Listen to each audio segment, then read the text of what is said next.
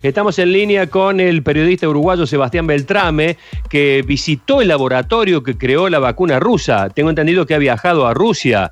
Eh, el comunicador eh, partió con rumbo a España y luego Moscú con el objetivo de mostrar la primera persona, eh, en primera persona, la experiencia de viajar en pandemia. Sebastián, gracias por atendernos. Buen día, ¿cómo estás? Buen día, ¿cómo están ustedes? Bueno, ¿viajaste a Rusia cuándo? Llegué hace unas tres semanas, viajé ahora en septiembre. Salimos vía Montevideo, Madrid, porque Uruguay hoy de toda América es el único país que no tiene ninguna restricción para entrar a la comunidad europea. Eh, estoy hablando, por ejemplo, de que con pasaporte uruguayo no necesitamos ni un test PCR ni hacer cuarentena al llegar a, España, en este caso que tenemos vuelo directo. Y a partir de, esa apertura fue que hicimos el viaje Montevideo-Madrid, estuvimos en España recorriendo y luego terminamos yendo a Moscú. Bueno, me muero de ganas de preguntarte por la experiencia del viaje, pero prefiero hacer hincapié en, tu, en tu objetivo central. Eh, fuiste al laboratorio donde están creando la vacuna en Rusia. Contame cómo, cómo fue eso. Bueno, todo esto empezó en enero. En la Antártida se cumplieron 200 años del descubrimiento de la Antártida, lo hizo un ruso.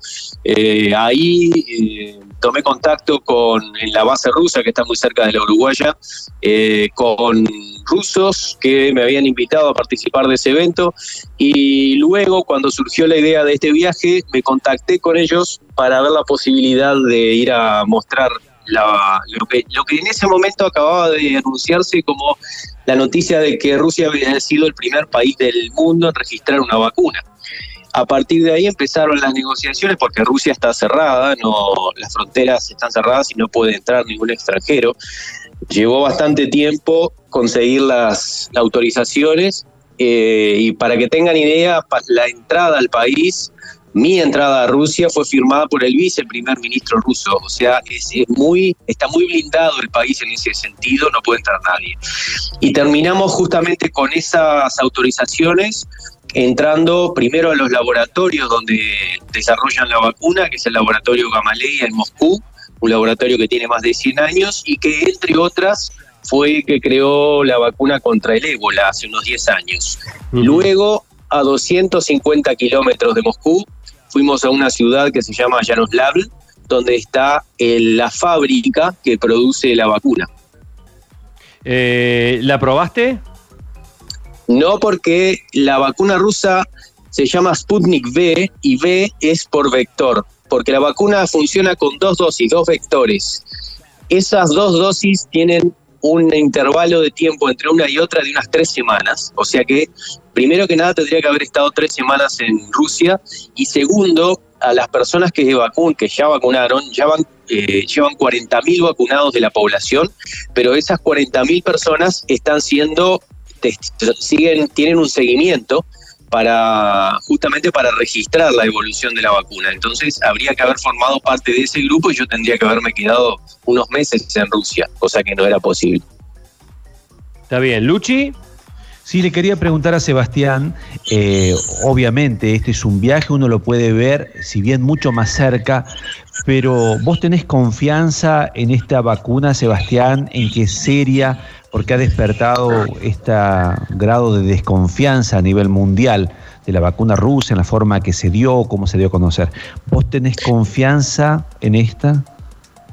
A mí me pasaba lo mismo que a todo el mundo porque la información que teníamos aquí en Latinoamérica, y de hecho fue ese el principal motivo del viaje, salir a ver qué pasaba en el resto del mundo. La información que recibimos aquí solamente la podemos chequear siguiendo algún rastro de, la fuente, pero en general no tenemos la posibilidad de ir a la fuente a, a ver qué está pasando porque no podemos salir de nuestros países por la pandemia. Entonces, tengamos en cuenta que nos llegaba información de todo tipo. En el momento en que yo salí de Uruguay, se hablaba de que Rusia le había robado la vacuna a Oxford, ¿verdad? supongo que esa información habrá circulado en Argentina también. En el momento en que entro a la, a la fábrica de la vacuna rusa, me entero de que esa misma fábrica está fabricando la vacuna de Oxford. La vacuna de AstraZeneca en Rusia, en la fábrica rusa. Tienen un acuerdo los rusos con los ingleses para la fabricación de la vacuna inglesa en Rusia. Eso automáticamente me hizo preguntar, eh, repregunté, todos me dijeron esa información, es más, el director de la fábrica me terminó diciendo, pero eso es información pública, están las noticias. Están las noticias de ese lado del mundo. De este lado del mundo las noticias que llegaban eran otras. Entonces eso me permitió empezar a enterarme de algunas cosas que de repente en este lugar del mundo las tomamos como ciertas y no son tan así. Yo no digo que todo sea de una manera o de otra. Digo que, por ejemplo, al enterarme de esto, directamente me doy cuenta de que no es posible que los rusos le roben la vacuna a un socio que sigue invirtiendo y produciendo la fábrica en su propia, eh, la vacuna en su propia fábrica, en Rusia. Entonces, eh, ese tipo de cosas hay que tomarla con mucho cuidado porque hay muchos intereses de todo tipo que escapan a nuestra comprensión a veces en este aspecto. y, están jugando justamente con las noticias. Entonces, bueno, me, enteré de varias cosas, este, entre esas, entre ellas esa, que, que me llamó muchísimo la atención, y entre otras, por ejemplo, que yo pregunté por qué, si la OMS mostraba que había en carrera unos 5 o 6 laboratorios hace aproximadamente dos o tres meses en cuanto al desarrollo de la vacuna, por qué nunca los rusos habían estado en esa lista y por qué no habían aparecido de golpe y eso generaba mucha desconfianza. Eh, me di cuenta de que por un lado los rusos tienen en su forma de ser esa idiosincrasia de hermetismo que tal vez hizo que le jugara en contra, porque son tan grandes además y tienen un mundo que nosotros desconocemos. El mercado ruso, estoy hablando de el este y todos esos países que a nosotros nos, suenan raros al nombrarlos, en realidad es un mundo aparte. Y muchas veces es más grande que el que nosotros conocemos con, Europa y, parte de Latinoamérica. Entonces, el desarrollo de, la vacuna estaba, bueno, centrada y en principio la información circulaba en esos medios. Lo que, lo que pasó fue que ellos utilizaron la base de la vacuna contra el ébola que ese mismo laboratorio había desarrollado hacía 10 años, que es exactamente la misma que en la vacuna contra el COVID. Utilizan estos dos vectores a los cuales le agregan, y yo no soy un experto, simplemente voy a hablarlo de forma bastante tosca, pero eh, le hacen creer con estas dos, este, digamos, muestras, al, ingresar al cuerpo humano, le hacen creer que tiene el virus. En un caso el virus del ébola, en este caso el virus del COVID, pero la base es la misma. Entonces, ellos hablan de que tenían avanzados años de estudio y desarrollo con la vacuna del ébola que utilizaron sin tener que partir de cero para la vacuna contra el COVID. Por eso es que apareció de golpe, entre comillas, en, nuestros, este, en nuestros medios, este, y me parece que también es un, error de los rusos de haber ocultado esa información, porque en el mundo está generando esta desconfianza, ¿verdad? Sebastián, una cosita más de mi parte muy, muy interesante, la verdad que lo que estás contando nos lleva a un mundo desconocido y eso es lo, bueno de que estemos en contacto. Eh, se habló mucho de que quienes recibieron la vacuna fueron los eh, soldados del Ejército Rojo. Eh, y eso también despertaba cierta desconfianza. esto es así, ¿no? el Ejército Rojo fueron inoculados algunos de sus efectivos con esta vacuna. ¿Qué sabes de eso? Los rusos tienen una... Eh, yo he hecho desde el principio de la pandemia, en, mis programas de televisión, he dedicado a, algunos programas a hacer la historia de las pandemias, ¿no? Y sobre todo también la historia del desarrollo de las vacunas, algo muy importante para asociar con lo que está pasando hoy. Los rusos históricamente tienen, eh, se han inoculado ellos mismos, si vamos a la historia de las vacunas, los primeros en probar cada una de las vacunas en el caso de los rusos fueron ellos, los mismos científicos, sus familias, estamos hablando de los años principios del siglo XX o, segunda mitad del siglo XX. Esas vacunas que se han desarrollado en gran parte en Rusia, que luego conocimos en el resto del mundo, eh, han sido probadas en ellos mismos. Eso es algo que hacen ellos permanentemente. ¿Qué pasa? Hoy estamos en fase 3. Fase 3 significa que la vacuna se está probando en la población. Las primeras dos fases ya fueron pasadas por la gran mayoría de los laboratorios, en el, no solo los rusos, en el mundo que están desarrollando las vacunas. Lo que hoy pasa, y cuando yo salí de Moscú hace ya tres semanas, un mes, y llevaban vacunados unos 5 o 10 mil personas, hoy ya llegaron a las 40 mil. Lo que pasa es que todas esas fases ya pasaron. Si se vacunaron los soldados, si se vacunaron los, eh, los mismos médicos, creo que a esta altura ya no importa porque ya se vacunó a la población.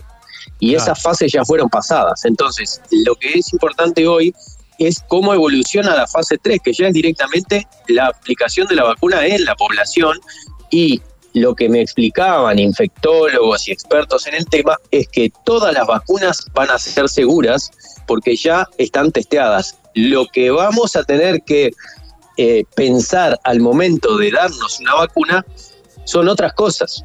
Eh, no es tanto la seguridad, sino qué tan efectivas, qué rango de población va a afectar, qué, eh, cuánto va a durar el efecto de la vacuna. Los rusos, por ejemplo, hablan de que entre uno y dos años duraría el efecto después de aplicada, y eso es en base a la vacuna del ébola, como les contaba, que es la base de la vacuna contra el COVID. Entonces yo creo que todas esas informaciones que nos que, circularon de bueno eh, de que si se vacunó el ejército eh, por un tema de, que los obligaron, me parece que eso ya no es tan importante, sino lo importante hoy es lo que está pasando en la población que, ya está vacunada. Entonces todas esas fases previas ya pasaron no solamente en los rusos, eh, en, en, la mayoría de las vacunas. Y hay una diferencia entre las vacunas en general, por ejemplo, la vacuna de Oxford utiliza lo que le llaman el adenovirus de mono. La vacuna de Rusia utiliza el adenovirus humano, que tienen distintas, este, bueno, son, son distintos criterios y uno y otro eh, termina, digamos, siendo detractor del contrario, justamente porque es una carrera que tiene muchísimas implicancias económicas, políticas, etcétera. Eh, pero, por ejemplo, la vacuna de, que está desarrollando el laboratorio Moderna en Estados Unidos es una vacuna totalmente diferente, no utiliza adenovirus, es una vacuna creada de cero. Por lo tanto, eh, los detractores dicen de la de Estados Unidos que como es una vacuna de cero, hasta dentro de 30, 40 años no vamos a saber si realmente tiene eh, algún problema que nos cause alguna enfermedad genética, genética o lo que sea. hay millones de, opciones, pero yo concretamente lo que les puedo contar es lo que vi en Rusia, y en Rusia vi algo que se asume o sea, ya se sabe que está funcionando, los rusos saben que está funcionando, esa es su, perspectiva, ya aplicaron la vacuna en la población, eh, es más, el, organismo que está no solo financiando, sino haciendo los acuerdos con distintos países para la comercialización de la vacuna se llama el Fondo Ruso de Inversión Directa. Este organismo hablaba de que ya tienen acuerdos con muchos países, incluso de Latinoamérica, algunos son conocidos como el caso de México, pero que además están negociando la vacuna con muchos otros países, incluso de Latinoamérica, que no quieren darse a conocer por un tema de que, bueno, eh, no quieren ser asociados con esta, toda esta información este, que no se sabe de dónde viene. Entonces yo creo que en el momento en que las vacunas empiecen a, la rusa u otras, empiecen a, a tener credibilidad porque ya fueron testeadas y anunciadas en revistas científicas y comprobadas por comunidades científicas de diferentes países, ese va a ser el punto clave en donde ya los países que se manejaron bajo cuerda, armando estos acuerdos con, en este caso los rusos, van a salir a la luz diciendo nosotros ya tenemos esta vacuna y bueno, y ahí este, los políticos saldrán a, sacar cartel, ¿verdad? Perfecto, completísimo Sebastián, un agradecimiento enorme y felicitaciones por esta increíble experiencia periodística científica que te ha tocado vivir. Te mando un fuerte abrazo.